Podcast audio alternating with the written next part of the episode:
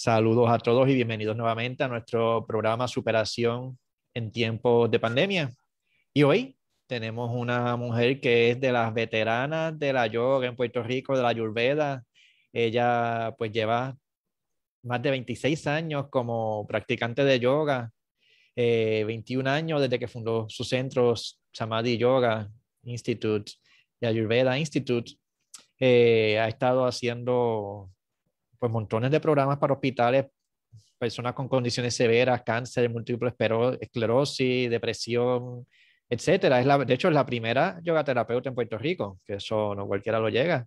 Eh, Liseta del Suaga, ¿cómo estamos, Lisette? Hola, súper bien, gracias. ¿Y tú? Muy bien, gracias a Dios. Feliz de tenerte, bienvenida al programa. Gracias por la invitación, gracias por la invitación, contenta de estar aquí. Un placer, yo creo que pues hay mucha información que los que nos escuchan puede escuchar y les puede venir bien conocer. Y el tema de hoy, yo creo que es de lo más importante, encontrando el balance emocional en lo cotidiano. Sí. O sea, si tú quieres... No sé si has sentido, ¿verdad? No sé eh, cómo se siente tu audiencia, pero lo que yo he podido experimentar en, en el diario vivir, ¿verdad? En mi en salir a hacer las cosas que uno tiene que hacer todos los días y en la gente que uno se encuentra, mucha ansiedad, este, mucho miedo, ¿verdad? Las personas este, con mucha duelo, pérdida, eh, cosas difíciles y, y, yo creo, pues, la ayurveda, la ciencia de la ayurveda, que es la mamá del yoga básicamente, es la ciencia madre, es la ciencia de, de la vida, eso es lo que quiere decir ayurveda. Y nos enseña que somos naturaleza y que nosotros tenemos todo lo que necesitamos para calibrarnos. Y hay veces que pues con todo lo externo, los medios y las cosas que tenemos en nuestro diario vivir, se nos olvida prestar atención. Y eso pues empieza a crear una, una, desconexión y empezamos a tomar malas decisiones, empezamos a reaccionar en vez de escoger, ¿verdad? Y, y de eso es lo que a mí me gustaría hablar, cómo podemos solamente trayendo la atención a ciertas cosas en, en, nuestras rutinas diarias, en las cosas bien, bien que va a parecer quizás para algunas personas como tonto de simple, porque lo más poderoso, lo más poderoso es lo más sencillo y lo que se incorpora, ¿verdad? Lo que sí podemos hacer, porque de qué nos valen técnicas muy complicadas con nombres extraños y cosas con las que no resonamos que no vamos a hacer, eso no nos va a ayudar.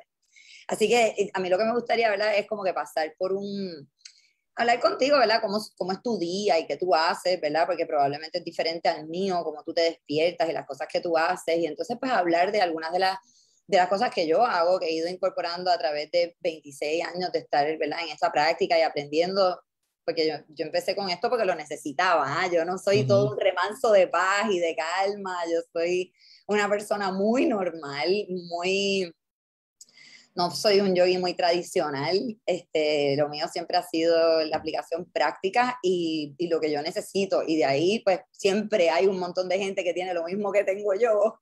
Y pues por ahí uno sigue creciendo y aportando y compartiendo. ¿Cómo, cómo tú empiezas tus días? Cuéntame un poquito de tu, de tu diario vivir para empezar, no empezar a hablar de cómo los hago yo, pero cómo los hace otra persona o cómo tú has observado que la gente empieza sus días. Bueno, yo mientras he ido creciendo profesional y espiritualmente y he podido ir cubriendo mis necesidades, lo primero que yo he tenido que aprender es que yo necesito empezar el día con calma. Yo, si me fuerzo a levantarme muy temprano, no me despierto bien, voy a estar descompensado casi todo el día y ya cuando estoy presente ya es, ya es por la tarde, ya muy tarde. Que tú ya estás pendiente de cuáles son tus ritmos y tus buenos ciclos de descanso.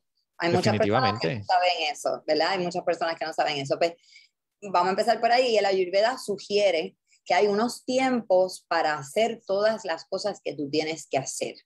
Por ejemplo, hay un tiempo donde es mejor despertar, donde es mejor meditar, donde es mejor eh, consumir alimento, donde es mejor enfocarse en, en, tareas que tienen mucha concentración, otra hora para las cosas creativas, otro momento para las conversaciones y las conexiones interpersonales más este, eh, íntimas y profundas y amorosas, ¿verdad? O de familia o de buenas amistades. Así que el, hay unos ciclos que son óptimos, ¿verdad? en el ciclo circadiano hay unos ciclos que son óptimos para eso porque rigen ciertas energías de los elementos y eso va cambiando según va cambiando el día. ¿verdad? Si tú te levantas muy temprano, a lo mejor tú te sientes ¿Cómo te sientes? ¿Pesado, cansado? Y te pones, ya dijiste que te pones como que pesado de mal humor todo el día, ¿verdad? Sí, como que no pienso bien, como que no puedo, no, no funciono. Y dijiste con calma también, así que me imagino que cuidas lo que oyes, con quién hablas, cuánto tiempo te tardas en hablarle a alguien o, o, era, o conectar. Porque la sí, que rodearse de gente buena, es mejor solo que mal acompañado. Claro, claro. Y algo que yo me he descubierto, o sea, yo hago mil cosas en el día, pero voy a mi ritmo y saco mucho tiempo para hacer nada. Eso es bien importante. Y así es como sale la inspiración para saber qué es lo que de verdad se supone que haga. Claro. Pues fíjate, eso yo creo que, eh, a, a, mí nunca me gusta hablar de género, pero la verdad es que los géneros tienen diferencias en cuanto a químicamente, cómo funcionan, ¿verdad? El cerebro masculino es diferente al cerebro femenino y, y nos complementamos. Usualmente a los hombres se les hace más fácil poner esas fronteras y decir, este tiempo es mío, esto es lo que yo necesito, de esta mm. manera es que yo quiero hacer mi día, porque las mujeres siempre piensan en que tienen que resolverle a todos los demás primero antes que a ellas. Y entonces tienden a, a caer en un ciclo vicioso, ¿verdad? De no cuidarse y resentir ese tiempo que, que, toman los hombres que están alrededor de ellas. ¿no? Esto del género, a mí me gusta traer, nombrarlo más como roles. El rol masculino es salir a buscar la, el sustento, eso no lo hace a la hora que sea. Mientras que el rol femenino, pues, es cuidar las crías. Bueno, y las crías hay que atenderlas cuando lloran, no decir te atiendo en media hora. Claro, claro. Y por claro. eso es que esa tendencia. Claro, y los roles obviamente se pueden tener dentro de cualquier tipo de género y todas sus sí. manifestaciones. Y, y, hay energía de ambas, ¿verdad? En, sí. en, la tradición filosófica del yoga existe Ardhanarishvara, que es mitad Shiva y mitad Shakti, mitad hombre y mitad mujer. Y eso simboliza la entidad perfecta, cuando tenemos ese balance, ese balance entre, sí. esa, entre, esas dos polaridades. Y por eso a mí me gusta aprender de la manera en que, ¿verdad? Esos roles se, se complementan. Así que esa decisión, y qué bueno que lo dices así, porque esa decisión de tomar tiempo, pues tenemos que aprender a activar esa para las mujeres, tenemos que activar esa parte masculina de decir, no, hasta aquí y este es el tiempo que yo necesito y yo voy a ser dueña de mi tiempo. Y los hombres también, pues pueden aprender a lo suave, a que está bien cogerlo más suave, porque eso no es una tendencia primordial, ¿verdad? De, de esa energía masculina. Es, yo voy a coger mi tiempo, pero muchas veces no es tiempo necesariamente para hacer cosas que edifican o que son saludables, ¿no? Así que esa parte de, mano, me, me voy a cuidar mi piel, me voy a hacer automasaje, mm. voy a dormir, voy a descansar, voy a hacer silencio, los hombres como que no piensan no hay en tiempo eso, para eso. ¿sabes? No, eso no, es, eso no es descanso, eso no es coger tiempo. Así que eso yo entiendo que es, es este, como que interesante tener esa conversación. Para mí empieza, la conciencia empieza en el momento en que te das cuenta que te despertaste. ¿no? ya sea con un despertador o ya sea por la luz. En el momento ese que tú dices, salí del sueño y estoy despierto, ahí empieza, y obviamente esto yo llevo muchos años practicándolo, yo no era así y todavía hay veces que me cuesta, porque en los teléfonos, ¿verdad? Muchas veces usamos nuestros teléfonos como despertadores y ahí hay notificaciones y hay veces que lo primero que vemos cuando abrimos los ojos uh -huh. son, es, es, información, ¿no? Así que entrenar... Eso, no es bueno. eso no es bueno, ¿no? Eso no es bueno porque empieza un proceso y a mí me gusta hablar de las cosas en ciencia, porque yo soy una yogi científica. Lo mío es la parte científica del yoga, lo, y incluyendo obviamente la parte energética, que es ciencia, ¿no? Pero yo he estudiado con escuelas que son muy enfocadas no tanto en la filosofía, sino en la aplicación científica de lo que quería decir esa filosofía, ¿verdad? Así que para mí, en, en ese ciclo, cuando tú te levantas, ¿verdad? Pues yo voy a la ciencia, el ciclo circadiano dice que la hora perfecta para meditar es entre cuatro y media y cinco y media de la mañana. ¿Por qué? Porque ese es el magic hour. Esa es dentro del ciclo circadiano cuando las especies nocturnas empiezan a bajarle, porque ya estuvieron despiertos toda la noche, y las especies diurnas empiezan a despertarse. Hay un momento entre en esa hora donde everything is still, donde todo está quieto y callado. Por eso es que en muchas tradiciones espirituales esa es la hora del rezo o de la meditación, ¿verdad? Los monjes tibetanos, los gregorianos, los místicos cristianos, este, los hindú, ¿verdad? Todos se levantan a esa hora a hacer worship, esa es la hora antes del, del salir del sol. Pero eso también tiene una razón científica con la melatonina, con el ciclo de la glándula pineal, eso también, el tú ver el sol salir, tiene un efecto químico en tu cuerpo y en tu cerebro, en tus hormonas, en tu eliminación, en tu enfoque.